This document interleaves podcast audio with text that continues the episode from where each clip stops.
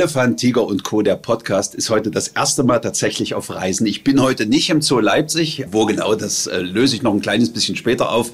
Aber die Reise war auf jeden Fall wichtig, um ja jemanden in den Podcast zu holen, der ja grundlegend mit Elefant, Tiger und Co. eigentlich quasi schon seit Beginn dieser Sendung zu tun hat. Und zwar bin ich heute hier bei Klaus Eulenberger, dem ehemaligen Zootierarzt. Da kommen noch ganz viele Prof. Habil, Doktor davor, die erspare ich mir. Das hatte mir auch vorher gesagt, dass ich mir die ersparen kann. Herr Eulenberger, herzlich willkommen hier. Ja, danke, gleichfalls. Bei Medizinern bin ich immer generell schüchtern mit einem Du, aber ich würde trotzdem, äh, ist, ist ein Klaus und Dirk für Sie okay? Ja, voll, vollkommen okay. Großartig hier. Und da an natürlich die meisten auch schon. Eule sagen. Äh, Tatsächlich, ja? Okay. Mal sehen, ob mir das rausrutscht. Das ist natürlich meine Heimatstadt hier und ich habe mindestens so lange, wie ich sie verlassen habe, nur Ja. auf, diesen Spitznamen gehört. Auch schon hier Eule ist ja, gewesen. Ist ja naheliegend. Ne? Und damit können wir natürlich auch gleich auflösen, wo wir sind. Wir sind natürlich im Amerika-Tierpark, äh, in der Zooschule vom Amerika-Tierpark in Limbach-Oberfrohna. Das ist ja quasi ähm, dein neues Zuhause, kann man sagen. Dein, dein Tier, obwohl, war ja schon immer dein Zuhause. Eigentlich schließt sich der Kreis. Also ich bin 500 Meter von hier entfernt geboren. Ja. Und war als Zweijähriger ja schon hier sozusagen in der Gaststätte, in der Parkschenke Stammgast. Ich habe ich hab gelesen, der Zoo oder der Tierpark hat 56 geöffnet. Wenn ich jetzt bei deinem doch schon sch- stolzen Alter zurückrechne, müsste das die Eröffnung gerade so in deine Kindheit gefallen sein?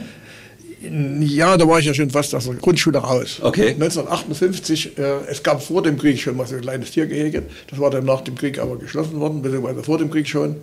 Naja, und auch die Limbacher wollten, oder einige Limbacher zumindest, wollten eben gern auch wieder ein Tiergehege haben. Und da hat man dann ein Tier aktiv gegründet in Limbach, alles tierinteressierte Leute. Ja.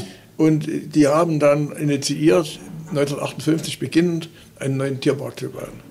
Und wie gesagt, das Zufall wollte es, also ich, ich bin ja nebenbei noch Hobbyornithologe und die, das Limbacher Teichgebiet war sozusagen das wichtigste Gebiet. Ja. Und als ich dann mal wieder zurückkam, da war gerade der äh, sogenannte Stadtpark Wart dabei, ein Gehege für Rehe zu bauen. Er war eigentlich bei den Kindern hier im Stadtpark nicht so beliebt, aber ich habe gefragt, ob er Hilfe braucht und hat er gemeint, okay, kannst gerne mitmachen. Ne? Also, also deine Tierliebe ist nicht durch diesen Tierpark erzeugt worden, die war vorher schon da, aber sie haben hat die gut war- zueinander gepasst. Die war vorher, also das muss, sowas kriegt man, glaube ich, in die Wiege gelegt. Ja, Äh, ja. Meine Mutter hat schon mal gemeint, ich kann mich daran nicht mehr erinnern, aber sie meinte, ich hätte nicht erst Mama sagen können, sondern Hür. Und da gab es ja noch die Pferde, die ja dann äh, durch die Straßen liefen. Und Ja. das hat mich also sehr inspiriert und ich merke auch viele Tiere, die ich damals schätzen gelernt habe, dass die mir heute noch emotional sehr nahe stehen. Offiziell bist du ja also doch schon seit über zehn Jahren im Ruhestand. Also im Zoo Leipzig dann quasi nicht mehr, aber du hast dort immer noch ein Büro als, als Zootierarzt. Und wenn man immer wieder sieht, was du hier schon im, als, als äh, Vorsitzender des, Förder, des Tierpark Fördervereins erledigst, ähm, habe ich das Gefühl, du hast eigentlich nur den Arbeitsplatz gewechselt. Also dieser, diese Ruhestandssache klingt nach einem großen Schwindel, oder? Kann, kann man ungefähr so sagen, und mit, da ich natürlich meistens auch Homeoffice mache, Ja. aber wenigstens einmal in der Woche hier in Limbach bin, kann man das ungefähr so sagen. Ich habe das mal überschlagen. Ich habe möglicherweise etwa ein Drittel meiner Arbeitszeit, die- ich im Leipziger Zoo verbracht habe, hier als Rentner sozusagen weitergewirkt. War das geplant, dass du da quasi hier gleich einsteigst? Nein, das war gar nicht geplant. Das, wie es einem so ist, es, es, es kam einem über. Man hat natürlich mit meinen Erfahrungen gespielt und gemeint, äh, ja, das wäre eigentlich was. Ich war Mitglied des Fördervereins schon von Anfang an, aber konnte nicht allzu viel in, in dieser Zeit für den Tierpark tun, aus zeitlichen Gründen, obwohl wir da auch schon Unterstützung gegeben haben vom Leipziger Zoo her. Ja. Ich war also zumindest bekannt und wurde dann gleich nachdem ich in Rente gegangen war vom damaligen Oberbürgermeister gefragt, ob ich nicht äh, Vorsitzender des Fördervereins werden will, weil der damalige Vorsitzende, der hier auch sehr viel geleistet hat, so schwer erkrankt war, dass er auf jeden Fall das nicht mehr weiterführen konnte. Hast du da lange überlegen müssen bei der Frage? Naja, ich hab, da habe ich erst mal überlegt, aber es war mir auch schon klar, dass es nicht so einfach wird, Nein zu sagen. Ich hatte höchstens noch eine Hoffnung, dass meine Frau ein Veto einlegt. Ja. aber das hat sie dann nicht gemacht, weil sie wusste, das würde nicht funktionieren. Ja, ja. Naja, dann kam nach, wie gesagt, der damalige Vorsitzende vom Förderverein, den ich ja persönlich gut kannte. Ja, und da kam der Tierparkleiter noch. Und da waren drei Leute, die mich sozusagen darum gebeten haben. Und dann ging's los. Ja.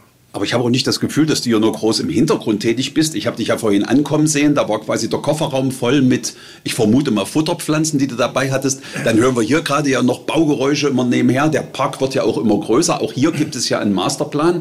Ähm, du bist also richtig voll drin hier? Ja, das, das, kann man sagen, wobei jetzt wahrscheinlich doch auch schon meinem Alter her ich langsam das ausklingen lassen werde. Und wir haben jetzt auch eine neue Tierparkleiterin, die äh, Diplombiologin ist, die also jetzt auch die Kompetenz mitbringt, ja. einen modernen Tierpark zu leiten. Und ich denke, da wird es so nach und nach äh, voll in ihre Hände übergehen. Aber sie wird auch nicht ganz ohne den Tierparkförderverein auskommen, wenn man bedenkt, was wir in den letzten Jahren so finanziell und arbeitskräftemäßig hier eingebracht haben. Du hast ja eine echte Karriere hingelegt. Also man kann ja auch wirklich von weltweiter Beachtung sprechen, die man da als Zootierarzt in Leipzig auch erfahren hat. Aber Limbach-Oberfrohna ist dir nie aus dem Kopf gewesen? Also war das dir als Heimat wichtig? Ja, das sicher. Meine, äh, meine Eltern haben ja noch bis vor kurzem, mein Vater ist erst voriges Jahr relativ gesegnet im Alter gestorben. Ja. Aber auch nur durch Corona, sonst hätte er das sicherlich noch weiter geschafft. Meine Mutter ist auch 90 geworden also meine Schwestern leben noch hier und die Nichten und, und so weiter und so fort und deren und Großnichten und Großenkel alles schon wieder. Nee, nee, also wir sind schon auch familiär immer noch gut an Limbach gebunden gewesen. Also es ist eine Stadt voller Eulen nach wie vor, ja? Ja, das kann man sagen. Das heißt, da hast du ja auch noch einige Jahre vor dir dann, also wenn deine Eltern noch so ein gesegnetes Alter erreicht haben, kannst du dir auch noch richtig tätig werden, aber du planst trotzdem Rückzug? Naja, ich, ich habe doch noch ein paar andere Dinge im Kopf, die ich gerne auch machen würde. Und auch mal wieder ein bisschen mehr Ruhe. Äh, es fällt mir schon manchmal schwer, früh ja, es muss ja schon wieder weg. Und das Büro in Leipzig, ist das jetzt quasi nur für den Hinterkopf? Oder nee, also das Büro, das ist schon noch da. Also das heißt, ein Teil des Büros, äh, mein Schreibtisch, wenn man so will, und der Schrank. Da ich aber nun selten dort bin. Und wenn ich mal dort bin, meist auch noch ein, zwei Tage, dann kann ich das sozusagen im Gästezimmer bleiben und dort auch meinen Laptop aufbauen und das äh, auch weiterhin dort arbeiten. Der, der, Schreibtisch wurde jetzt gebraucht von einer äh, Kollegin, die auch neu angefangen hat. Ach so. Naja, und, und die paar Stunden, die ich da bin, da kann ich mich noch an den Nebentisch noch setzen. Also das geht alles noch ganz gut. Ja, die ersten Jahre habe ich noch relativ viel gemacht in, in, Leipzig, aber das hat sich in den letzten Jahren natürlich dann reduziert. Ne? Und auch ohne die Arbeit gehst du sonst gerne mal noch hin? Also jetzt tatsächlich privat? Ja, privat ist es eigentlich immer eine Mischung. Ja, mhm. ich, wenn ich dort bin, werden natürlich die meisten nochmal besucht oder vor allem mein Nachfolger, Dr. Bernhard, ja. wird ein Schwätzchen gemacht. Ich bin auch weiterhin angebunden an, die äh, ganzen, an das ganze Krankheitsgeschehen, dass jeden Dienstag eine Visite stattfindet. Und da gibt es ein Protokoll, auch mit äh, entsprechenden Fotos in Form der PowerPoint-Präsentation, sodass man auch die Patienten vor Augen hat und sodass ich also immer recht gut angebunden bin, wenn ich meine, ich müsste einen Ratschlag geben, kann ich das, Dr. Bernhard. Das interessiert dich auch Sehr noch. gut, ja klar interessiert mich das. Sehr, ja, sehr gut. Ja. Im Gegensatz zu früher sehe ich auch, wenn wir zu Hause sind, äh, Freitagabend Elefant, Tiger und Co. Ja. Und das lässt sich jetzt leichter gucken, wenn man nicht mehr dabei ist. Findest du noch Folgen mit dir? Also in den ganzen Wiederholungen, die tatsächlich immer mal noch laufen? Ja, gelegentlich äh, hatten wir plötzlich eine Sendung als Anne Dunnemas ja. vor Augen und dann kriege ich immer wieder von Leuten erzählt, äh, dass ich mich wieder gesehen hätte. Ich sage, was? Das kann doch gar nicht sein. Hast du schon wieder ja, angefangen? Ja, also insofern, ja, wird man nicht vergessen. Du hast ja nun auch äh, quasi Tiermedizin über Jahrzehnte beobachtet. Also ich vermute mal, das ist auch eine Entwicklung gewesen, wie vom Grammophon bis zur CD. Ich gehe gerade mal nochmal auf das Gespräch mit Christa Bachmann ein, die mir sagte, vor der Wende warst du ja quasi noch gar nicht festangestellter Zootierarzt. Nein, wir hatten ja, es gab ja einen Vertrag schon äh, seit den 50er Jahren, kann man sagen, zwischen der Universität und äh, dem Zoo, dass äh, der Zoo zwar die Medikamente kauft und bezahlt, aber die, die ärztlichen Leistungen werden faktisch im, im, Rahmen der Dienstzeit mehr oder weniger ein, ein Universitätsangestellter, ja. äh, ein Wissenschaftler. Erst war das so ein größeres Team, äh, was den Tierpark betreut hat, also jeder Disziplin einer kann man sagen. Aber das ist dann irgendwie im Grunde genommen noch lange Zeit auch bei den Pathologen geblieben und äh, bei meinem Doktorvater, äh, der das später dann Professor Else. Und äh, der hat dann aber Hilfe gebraucht und äh, als das Studium zu Ende war, hat er mich gefragt, ich war wie gesagt Doktorand bei ihm, ja. ob ich nicht mit ihm zusammen äh, den Zoo betreuen wolle. Ich müsste aber an die Uni kommen. Ja. Und so habe ich gesagt, okay, kein Problem. Also nach dem Studium quasi in der Uni ja, angestellt und ja. gleichzeitig schon dieses. Äh da, ja, das war eigentlich der Grund, weshalb ich überhaupt an die Uni gegangen bin. Ja. Der damalige Chef, der hat das auch verstanden. Und ich habe auch gesagt, naja, das, was ich im Zoo verbringe, werde ich sicherlich irgendwie auch weiter nacharbeiten müssen. Da gab es genug zu tun. Ich war ja faktisch an der geburtshilflichen äh, Tierklinik. Ja. Und äh, das war natürlich auch nicht ganz ein einfacher Job immer. Da kommen die Patienten meist nachts. Ich bin da manchmal nachts um vier ins Bett und um sieben stand ich wieder in der Klinikhalle die Studenten waren ja dann da, äh, und machten die Visite mit. Ne? Wie muss ich mir das jetzt vorstellen? Zwischen Hörsaal quasi und veterinärer Entbindung in der Geburtshilfe griefst du dann plötzlich noch einmal am Tag an einem Zoo? Ist alles in Ordnung bei euch? Oder wie, wie kann man denn das vereinen? Naja, es war eben so, dass wir am Dienstag früh beide dann zur Visite gefahren sind. Die Klatte vorbereitet äh, für den Patienten. Wir haben die dann durchgesprochen und festgelegt, welche Therapie notwendig ist und sind dann auch noch auf Runde gegangen. Das wird heute nicht mehr gemacht. Ja. Heute ist der Tierarzt den ganzen Tag da, da weiß er selber, wie die Patienten aussehen. Und wenn sollte allerdings noch eine schwierigere Geschichte anstehen, die man auch noch einen Tag schieben konnte, dann sind wir dann zu bestimmten Terminen wieder reingefahren und haben dann Narkosen zum Beispiel, also die haben wir dann den Tag meist nicht gemacht. Dann hat man eben halt äh, zweimal oder dreimal den Tierpark besuchen dürfen. Aber, Aber es war auch so, dass wir natürlich dann auf Abruf da waren. Und da kam bestimmt öfter der Abruf. anrufen und musste anrufen, hier so und so, das, das kann ich das alleine machen. Manchmal ging das auch gleich so, dass auch, ja, dann spritzt man schnell das oder was weiß ich. Da geht das schon, vor allem bei Tieren, die keine Narkose brauchten, Haustiere teilweise. Und da gab es eben manchmal Probleme, dass wir beide nicht da waren. Ja, klar. Ja, wir hatten ja auch sehr viel Feldforschung und da waren wir unterwegs hatten gerade eine Philitomie oder einen Kaiserschnitt bei der Kuh, da konnte man auch nicht gleich los. Also das war schon nicht ganz einfach und da war es also auch nicht verwunderlich, dass dann schon 1983 der damalige Direktor mich gefragt hat, ob ich nicht ganz in Zug kommen wolle. Das wäre schon gegangen? Das wäre damals schon gegangen, ja, aber wir haben uns dann noch geeinigt. Äh, und die Uni hat gesagt, sie würden mich noch ein bisschen brauchen. Ja. Und da bin ich dann halt noch geblieben, habe mich dann noch habilitiert in der Zeit. Ob das im Zug gelungen wäre, weiß ich auch nicht.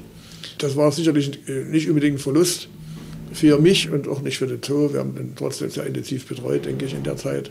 Aber es sind doch alles sehr exotische Tiere. Hattest du das in deinem Studium schon mit drin oder, oder wie kann man denn sowas nebenbei nein, machen? Nein, nein, also äh, das Studium damals, wir waren eigentlich die Ersten, äh, die dann eine Vorlesung gehalten haben über, über Zootiere, die auch bis jetzt noch gehalten werden. Dieses Jahr im Januar habe ich noch mal eine Vorlesung da gehalten über Menschen, auch noch? über okay. Menschenaffen. Ja. Also das erste Mal im, im, im Zoom.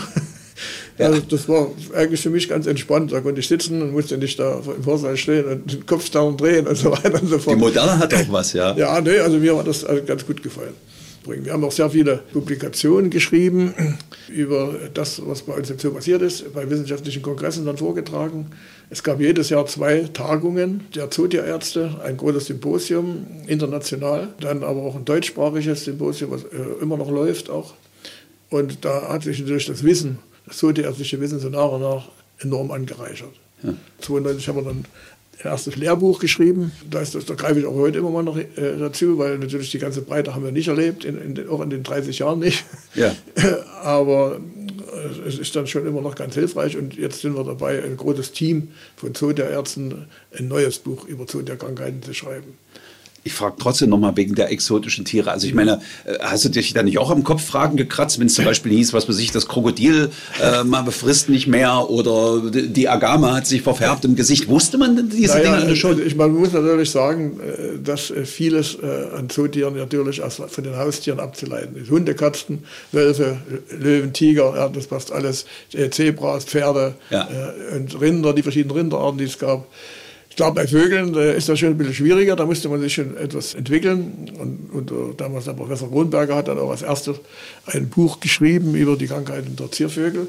Das war das erste im deutschsprachigen Raum und das war natürlich eine gute Grundlage dafür. Ja. Und ansonsten musste man natürlich die Erfahrung auch selber weiter äh, haben. Und es war auch schön, dass wir eben diese Visiterrunde hatten, wo dann auch die Kollegen immer noch dazugekommen sind. Der Pathologe, der Parasitologe, der Mikrobiologe, die dann ihre Befunde uns auch vorgestellt haben. Und das war natürlich also eine enorme Wissensanreicherung über die Jahre. Also es, es klingt ist nicht so äh, dramatisch, wie das dann vielleicht so als von außen her betrachtet wird. Alles Exoten.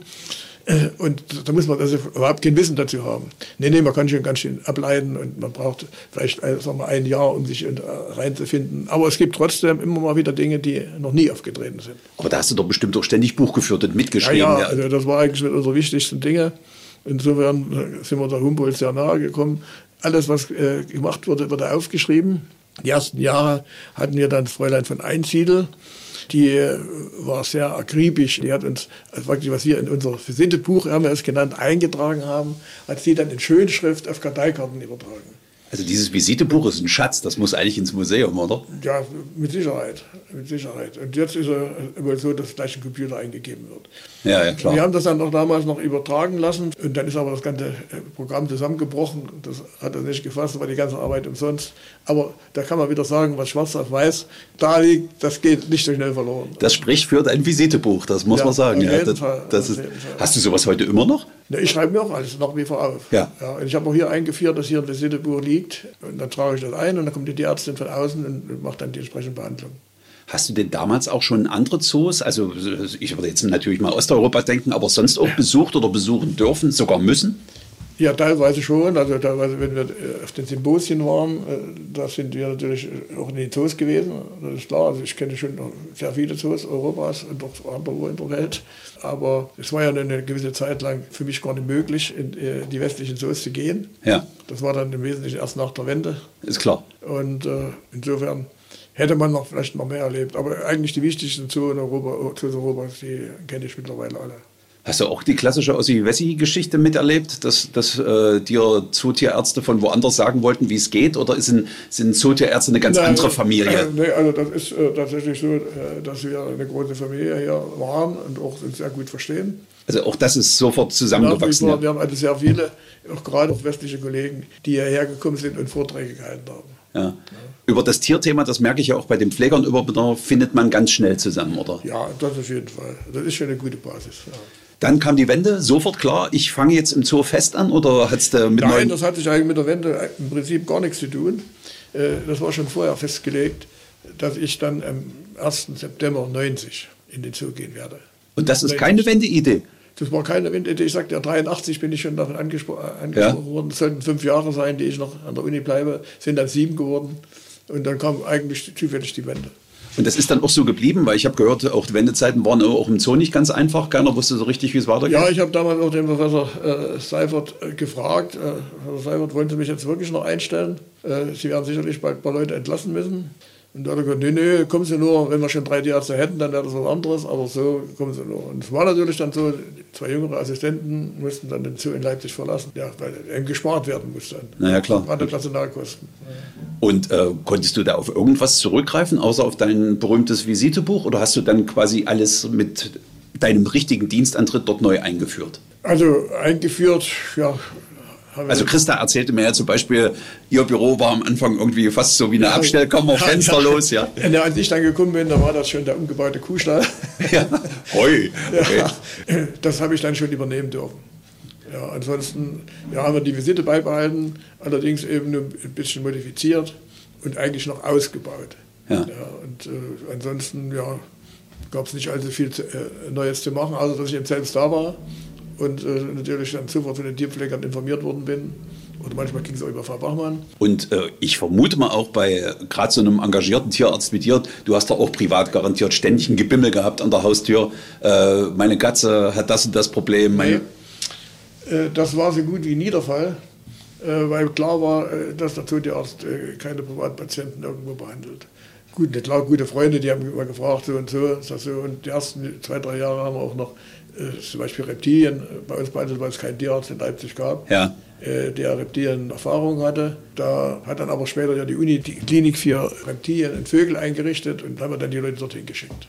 Und hast du auch bei dir Patienten ansonsten äh, betreut? Sagen wir mal, ich höre ja von öfter mal von Tierpflegern, dass Jungtiere dann bei ihnen mal mit sein mussten, äh, weil die Betreuung halt da war. Hast du tatsächlich auch zu Hause wie eine kleine private? Nee, also zu Hause, zu Hause, gut, hatten immer mal ein bisschen äh, kleinere Sachen. Zurzeit sind wir im Besitz von vier Schildkröten.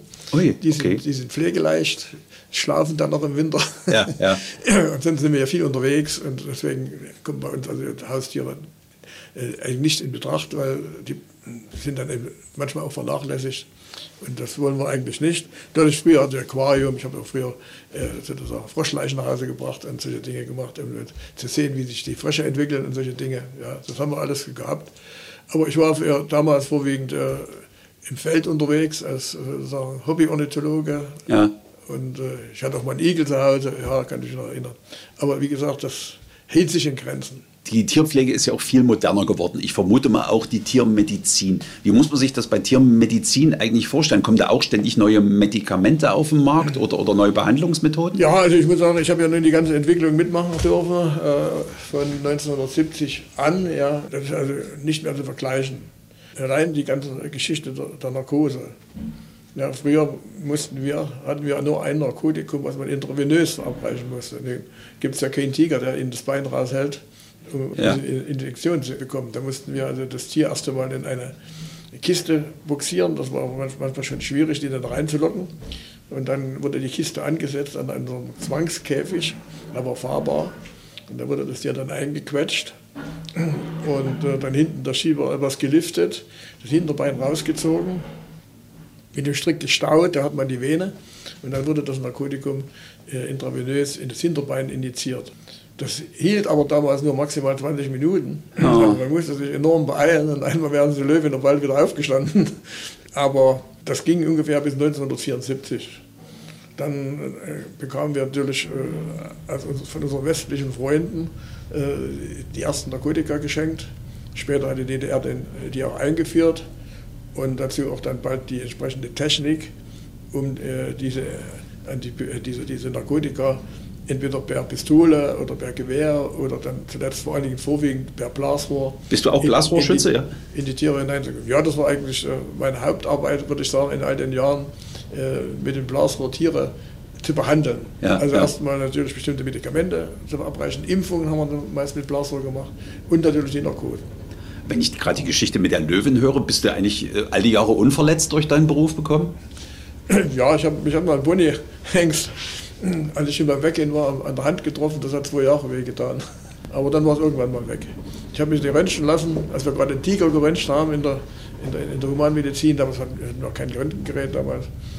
Und äh, dann gesagt, wunderbare Hand, man kann nicht erkennen, dass das, warum das weh tut. Also solche Sachen gibt es eben halt. Aber ich merke auch schon, man muss auch erfindungsreich sein, gerade in diesen Jahren damals, oder? Also der Tiger wird dann plötzlich äh, mal geröntgt beim ja, Menschen. Wir hatten damals relativ viel Kontakte zur Humanmedizin auch.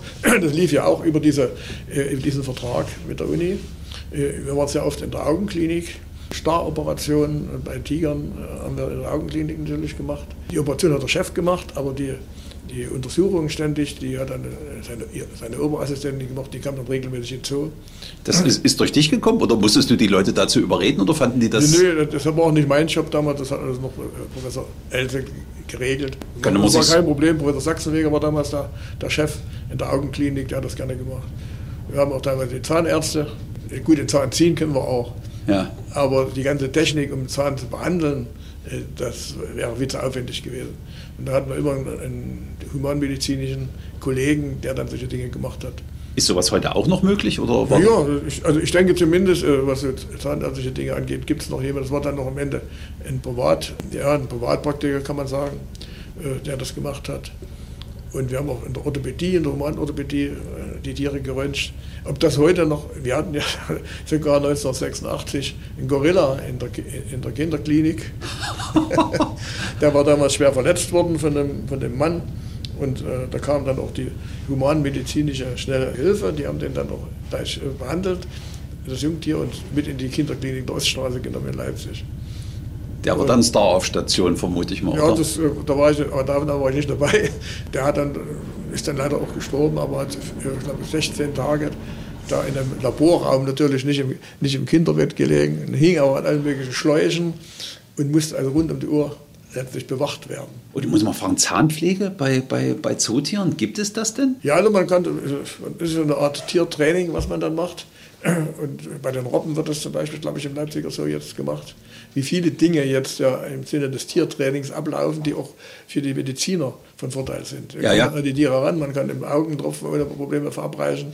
Das war alles früher eben nicht möglich. Ja. Das okay. Tiertraining hat eine, einen, einen richtigen Aufschwung erfahren. Es gibt ja mittlerweile auch Affen, die sind so trainiert, dass wenn man eine Blutprobe braucht, kann man, äh, halten die ihren Arm raus und dann kann man die Vene einstechen und das tolerieren die. Als wir, als wir allerdings damals die, die ganze Affengruppe aus Holland bekamen, also im Forschungsinstitut als Bonkoland eröffnet wurde, mussten wir alle nochmal richtig testen, Narkose legen, und die entsprechenden Viruskrankheiten abklären, Abkrankheiten abklären. Da habe ich dann natürlich versucht, auch darauf zurückzugreifen, bei denen, die das also konnten. Und der hat es auch rausgehalten. Aber der hat natürlich gewusst, das ist jetzt ein anderer. Und äh, hat dann mit der anderen Hand super zugeschlagen. also das musste man auch wieder neu dann trainieren. Ne?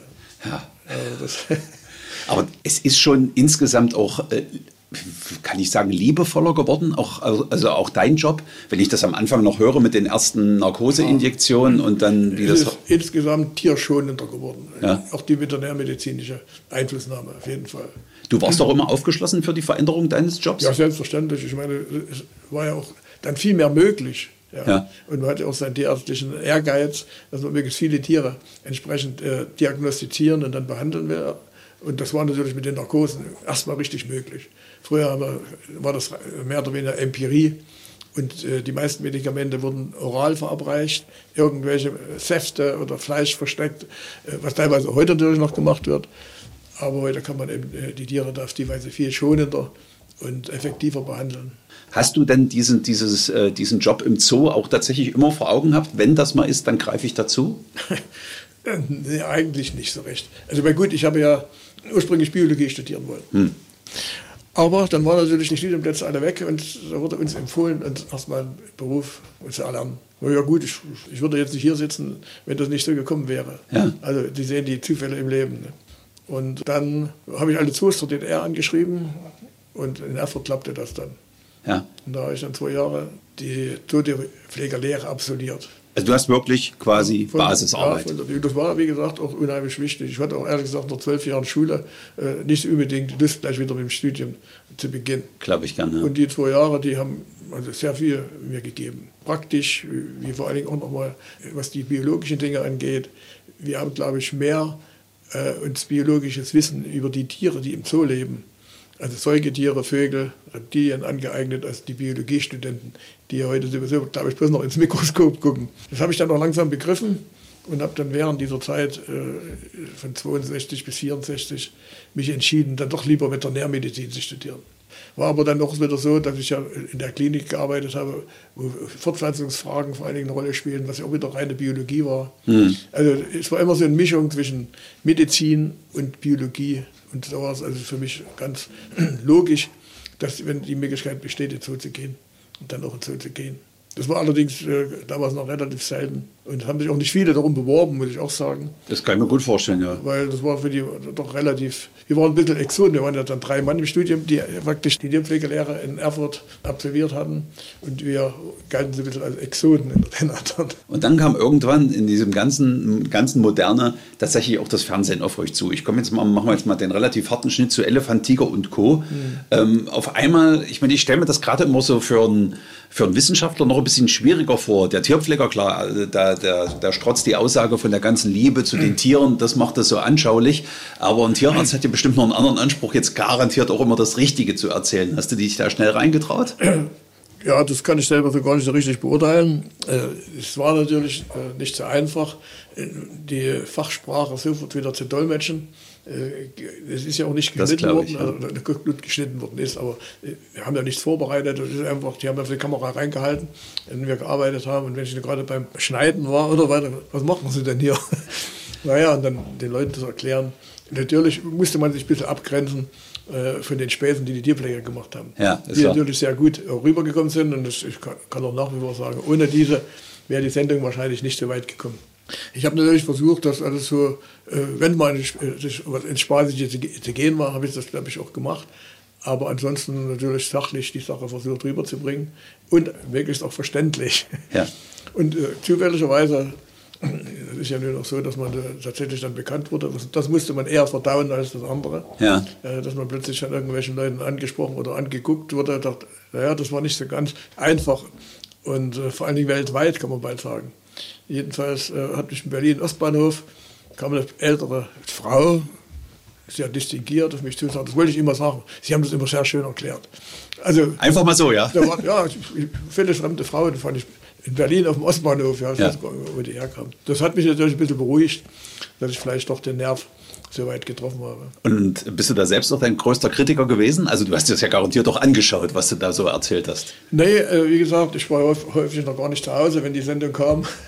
Es passiert immer heute, wenn wir Freitagabend da sind, dann gucken wir uns das in aller Ruhe an, und meine Frau auch mit.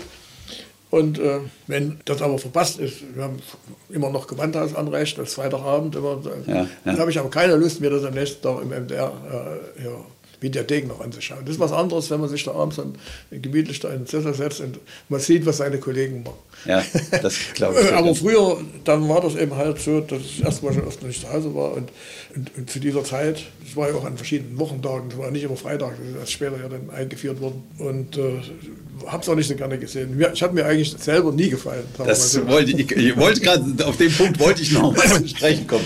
Hast du denn gemocht, was du da gesagt hast? Nee. Ja, in den meisten Fällen ich fand ich mich immer noch viel zu gehemmt. Ja. Aber wie gesagt, das hing auch damit zusammen, dass man ja nicht so genau wusste, was, was nun gerade richtig ist, was man zu sagen hat. Aber ja, und dann fand ich auch meine Stimme furchtbar. Das war mit das Wichtigste. Da habe ich mal die Dagmar Frederik, mit der habe ich auch mal eine Sendung gemacht, noch vor, weit vor, also Mitte, Mitte der 80er Jahre. Das heißt, es war eine Musiksendung, wo sie da mich, beide gesungen. Wo sie mich mit, ja, mit. Und die hat das, glaube ich, moderiert. So war das. Und äh, da habe ich sie mal gefragt, sagen Sie mal, können Sie Ihre Stimme eigentlich hören? ich, ja, kein Problem. Das ist ja ein großer Unterschied. Ja, ja na klar, na klar. Aber ja, mittlerweile ist es offensichtlich so, dass es bei den anderen anders ankommt als bei mir. Ist kann, ja meistens Kann man jedenfalls hoffen. Ja, ja. Das, und das öffentliche Interesse treibt ja auch immer besondere Blüten. Ich kann mich noch äh, an die Pressekonferenz erinnern, nachdem äh, Heidi, das schielende Opossum, gestorben war, wo du plötzlich vor Journalisten quasi den pathologischen Befund von Heidis Ableben erklären musstest. Sind das so äh, Stilblüten, die du dir selber nicht erklären kannst? Oder kannst du da schon das Interesse verstehen? Also ehrlich gesagt, ich kann mich, an die Pressekonferenz kann ich mich noch erinnern und äh, ich weiß auch, dass das äh, sehr gut rübergekommen ist und das, möglicherweise war das auch ein relativ glücklicher Zustand, dass da nicht groß nachgehakt wurde. Es war ja zufällig, dass ich da nochmal da war. Ich weiß, du warst nochmal der... Andreas ja, war schwer verletzt worden und die Kollegin, die war auch krank. Da musste ich also nochmal mein Gästezimmer sozusagen eine ja, Zeit lang ja, verbringen. Und da kam das nicht gerade mit rein. Und das war aber auch wirklich nicht anders machbar, als das hier dort einzuschläfern. Das hat mich nun da getroffen. Ja, ja. Aber vielleicht war das auch gar nicht so schlecht für den Zoo jedenfalls. Ja, wenn der Eule das äh, sagt, das muss getötet werden, dann wird es schon stimmen. So, so war offensichtlich das, Ren das Renommee schon geworden. die große Kompetenz hat das Thema ein bisschen klein das gemacht. Das hat es wahrscheinlich ja nicht groß hochkommen lassen. Und äh, an den Befund, äh, wie ich den erklärt habe, da kann ich mich gar nicht mehr erinnern. Das weiß ich auch nicht mehr. Aber allein die Tatsache, dass man das Ableben eines schielenden Opossums äh, ja. vor so vielen Leuten mit so viel Interesse erklären muss, das ist ja schon außergewöhnlich. Ja, aber wie gesagt, da war ich ja schon doch mit eingefuchst. Ja. Magst du denn das oder findest du es gut, dass so viel Interesse inzwischen für Zoos und für Tiere besteht? Ja, auf jeden Fall. Äh, es gibt ja mittlerweile ja doch eine gewisse Zahl von Leuten, die meinen, äh, dass es also den Tieren nicht zumutbar wäre, im Zoo sozusagen gefangen zu halten. Äh, sind aber wahrscheinlich in der Bevölkerung nicht mehr als 20 Prozent, ja. die diese Einstellung haben. Und ich wundere mich noch immer, äh, dass diese Leute müssen ja schon Fernsehsendungen gesehen haben, wo sie mitbekommen haben, wie hart das Leben für die in der Natur ist. Da leben die im Zoo ja wie im Schlafenland. Ja, ja, ja. ja und das hat schon Humboldt vor 200 Jahren hat er in Südamerika festgestellt, obwohl er überhaupt noch nicht für die Zoos eintreten musste, da gab es so gut wie noch keiner. Ne? Äh, er war also maßlos enttäuscht in dieser Hinsicht von der Natur. Es wäre also nichts mit Garten Eden. Ja. Ja, es ist ja nur ein Hauen und Stechen und es geht nur ums Überleben. Ja. Und heute gibt es immer noch Leute, die meinen, in der Natur geht es Tieren besser als im Zoo. Das ist absolut irrsinnig. Und äh, vor allen Dingen, das Schlimme ist ja, dass die Leute glauben, die leben wirklich frei. Die leben ja nicht frei. Die haben alle ihr Revier und das müssen sie auf Leben und Tod verteidigen. Ja? Und äh, die Grenzen, die sehen die wohl, aber wir nicht. Die haben Drüsen, oder jeden Baum wird äh, markiert, wird gekratzt, um zu sagen, hier, das ist meiner und wehe, die kommst hierher. Ja, ja. Und äh, das ist aber, müsste eigentlich den Leuten langsam bekannt geworden sein, wenn sie die Fernsehsendung also sich mal ein bisschen verinnerlicht haben. Nicht unsere, sondern die generell, die Natursendungen. Es gibt ja viele schöne Natursendungen. Und ich meine, generell die Zootierhaltung hat sich ja auch unglaublich verändert in den letzten Abgesehen davon, äh, vor allen Dingen gestalterisch, äh, wichtig ist, dass man alle Elemente in so eine Anlage reinbringt, die ein Tier braucht. Also zum Beispiel ein, Kletterfelsen beziehungsweise ein Pool, wenn Sie das wissen, eine Sule, äh, entsprechende Boden, also nicht hier Fliesen, das ist ja, nicht so ja. schön, ja, äh, zumindest nicht am Boden und äh, also natürliche Gestaltung im Prinzip. Die Größe ist eigentlich gar nicht so wichtig, äh, weil die nutzen das sowieso oft nicht, die ganzen Anlagen. Wer sich genau die Anlagen anguckt, auch dort laufen die Leute nur, äh, die, Entschuldigung, Alles die Tiere nur auf ihren Wechseln. Sonst würden die Anlagen gar nicht grün bleiben. Ja. Ja, rundherum ist alles grün. Ihre Wechsel, die laufen die ab. Und warum laufen die die ab? Nicht, weil sie joggen wollen, sondern weil sie damit auch wieder ihr Revier markieren. Die haben immer noch im Kopf, auch dieses Revier das eigentlich abgegrenzt ist durch ein Gitter oder durch äh, eine andere Möglichkeit, eine Wand, äh, dass sie trotzdem dieses Revier ablaufen müssen. Unser Konako-Hengst, der ist den ganzen Tag an, an, dem Graben lang gelaufen, wo auf der anderen Seite die Kamele waren, um denen zu zeigen, hier, hier bin ich und niemand anders. Und äh, das ist, müsste den Leuten dann noch, vielleicht noch mehr klar gemacht werden. Und äh, in der Natur ist es eben wirklich nicht so, dass man, ich wende den Begriff äh, freie Natur auch nie an. Das ist auch nützlich. Natur ist Natur. Ob denn die frei ist oder nicht, kann man sich selber überlegen. Oder Wild, ich nenne lieber Wildbahn oder in der Natur. Also man muss nicht noch als bessere Möglichkeit den Leuten anbieten, als das im Zoo ist. Der einzige Nachteil, den äh, wir hinnehmen müssen, wenn wir die Tiere im Zoo halten, wir entziehen die der Evolution. Also genau diesen harten Bedingungen entziehen wir denen. Und, und tierärztliche Behandlung gibt es in der Natur auch nicht. Das ist äh, sicherlich ein Zugeständnis an das, aber die paar Tiere, die im Zoo gehalten werden, der Evolution zu entziehen, ist nicht so dramatisch, denke ich.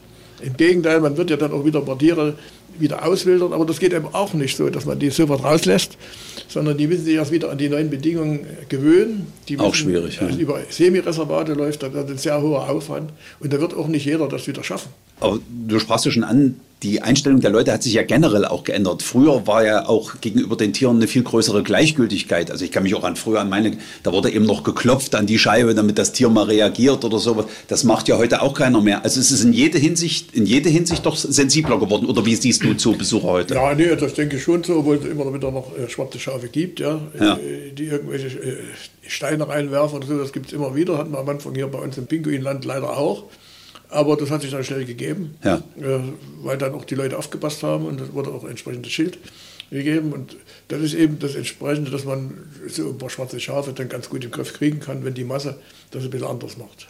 Aber die Leute sind doch auch hier vermutlich mal in Limbach Oberfrohna dankbar dafür, dass dieser Tierpark weitergeht. Oder was, was sind so Reaktionen, die du erfährst? Ich, gehe, ich gehe davon aus, äh, wobei das also nicht mal nur die Limbacher betrifft, sondern wir sehen das ja an den, an den Autos, die ja kommen, die ganze Umgebung äh, hat das wahrgenommen ja. und kommt gerne hier in den Tierpark. Und sowas wie die Zootierschule hier. Ich hatte ja auch erst vor ein paar Monaten einen Podcast mit Axel Kästner, dem Zooschullehrer in Leipzig. Oder ja. auch wichtig für dich? Oder sagst du, ja, das ist, ist, ist ein moderner Nein, nein, nein, nein. Ist also für mich ich meine, gut, ich, mein Vater war Lehrer und ich bin also ja, sagen okay. unter Pädagogik groß geworden. Ja. Und ich, Sie haben es vielleicht auch schon gemerkt, das ist ein großes Anliegen von mir, von mir, dass wir dieses Wissen, was wir über die Zoos auch vermitteln können, auch an die Leute ranbringen. Und äh, im Masterplan ist das auch von Anfang an verankert gewesen. Und äh, wir hatten nur äh, das nicht erwartet, dass es so schnell geht. Aber die Architektin, die damals hier im, im Tierpark sehr intensiv äh, mitgearbeitet hat, die hat damals den Vorschlag gemacht, wir könnten doch diese ehemalige Tierpflegeunterkunft, in der wir jetzt hier sitzen, ja. umbauen in eine Tierparkschule. Klar, wenn das geht. Und da hat der Förderverein mit Unterstützung des Limbacher Lions Clubs äh, dieses äh, Gebäude umgebaut und äh, die Tierparkschule ist auch sehr, ganz schnell in die Gänge gekommen, ist auch ehrenamtlich die ganzen Jahre betrieben worden und es war nur so, dass die nicht mehr reichte. Das kam manchmal zwei oder wollten zwei Klassen am Tag kommen. Ja, Und äh, außerdem war der Raum nicht für die große Schülerzahl geeignet und da hat der Verein beschlossen, wir bauen nochmal an.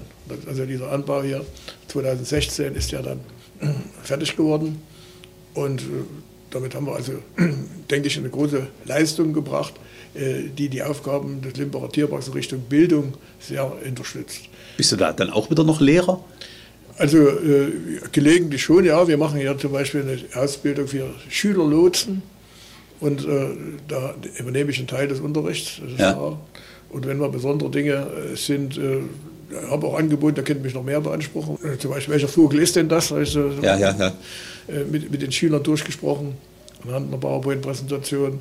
Die waren ein bisschen jung, äh, habe ich gemerkt. Äh, da waren nur zwei, drei wirklich interessiert. aber das muss man eben entsprechend ausloten. Ja, Vielleicht hat es aber auch ein gewisse gewisses Interesse geweckt für die Zukunft, am Futterhaus dann mal hinzugucken, was könnte denn das sein? Das ist eine Spatz oder ist das ein Grünfink und so weiter. So in die Richtung war das gedacht. Bist du eigentlich sowas wie eine, äh, sagen wir mal, Popstar in der Tierarztszene? Also merkst du auch, dass Leute, äh, was weiß ich, irgendwo, oh ja, guck, da ist Eule und so weiter und so fort. Also, dass dich viele Leute kennen oder auch. In der Tierarztszene glaube ich nicht so sehr. Ja. Die kennen mich natürlich viele, aber da denke ich, dass nicht ich als Popstar angesehen werde. Ja, ja. Nee, das nicht. Vielleicht bei manchen Leuten, ja, das kann schon sein.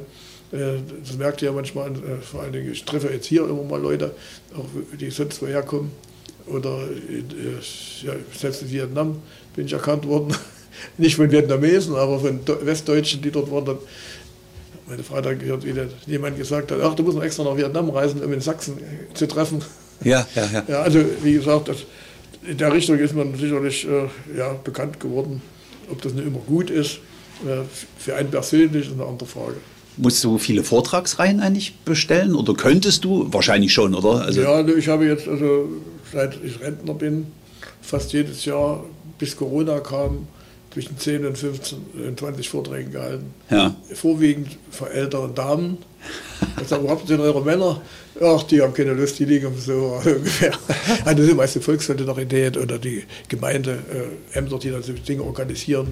Ja, rund um vor allem meine jetzige Heimat. Klingt schon ein bisschen nach Popstar. Kann schon sein, ja, in dieser Richtung, aber nicht unbedingt bei den Tierärzten. Also, ich bin bei den Tierärzten, denke ich, auch anerkannt, das ist klar, über die vielen Jahre. Ja. Aber mittlerweile gibt es gute auch Zootierärzte, die schon weit über meine Möglichkeiten hinausgehen, vor allem mit den ganzen technischen Einrichtungen, mit denen ich gar nicht umgehen kann, was da alles möglich ist jetzt heutzutage. Gibt es denn eigentlich Tierarten, auf die du noch neugierig bist? Also wenn jetzt zum Beispiel der Zoo Leipzig das ähm, Koala-Haus eröffnet hatte und neulich ja auch auf äh, tragische Obi-Obi verstorben ist, bist du bei sowas dann auch rein fachlich interessiert, da zum ja, Beispiel bei der Pathologie dabei zu sein? Ich kriege ja immer mal noch Literatur und äh, die gebe ich dann weiter an meinen Kollegen. Gerade über Koalas gab es da, als die neu angekommen waren, einige Sachen. Und das interessiert mich schon. Und ich bekomme ja auch jede, jede Woche den Befund, die Befunde über diese Präsentation, ja. die dienstags gemacht wird. Und äh, wie gesagt, wenn ich da meine, ich, ich müsste mal einen Rat geben, dann rufe ich ihn an oder schreibe eine Mail und dann diskutieren wir das. Oder wenn ich dort bin, sowieso. Ja. Nee, also das ist schon für, nach wie vor für mich hochinteressant. Ja. Nun wohnst du ja jetzt auf dem Land. Da hast du natürlich auch noch die Landwirtschaft und auch gerade viele Bauern, die noch alle Tiere haben. Ja. Bist du da jetzt öfters mal am Stall tätig noch? Nee, also das ist jetzt einfach nicht möglich. Ich kann jetzt einfach äh, mal einen Tipp noch geben für bestimmte Dinge, aber ich habe weder Medikamente äh, noch die Berechtigung, irgendwo zu behandeln. Also mehr mal einen, einen, Tipp zu geben, das ist kein Problem. Ich könnte auch mal noch eine rektale Untersuchung machen, wenn, das könnte mir auch keiner verbieten.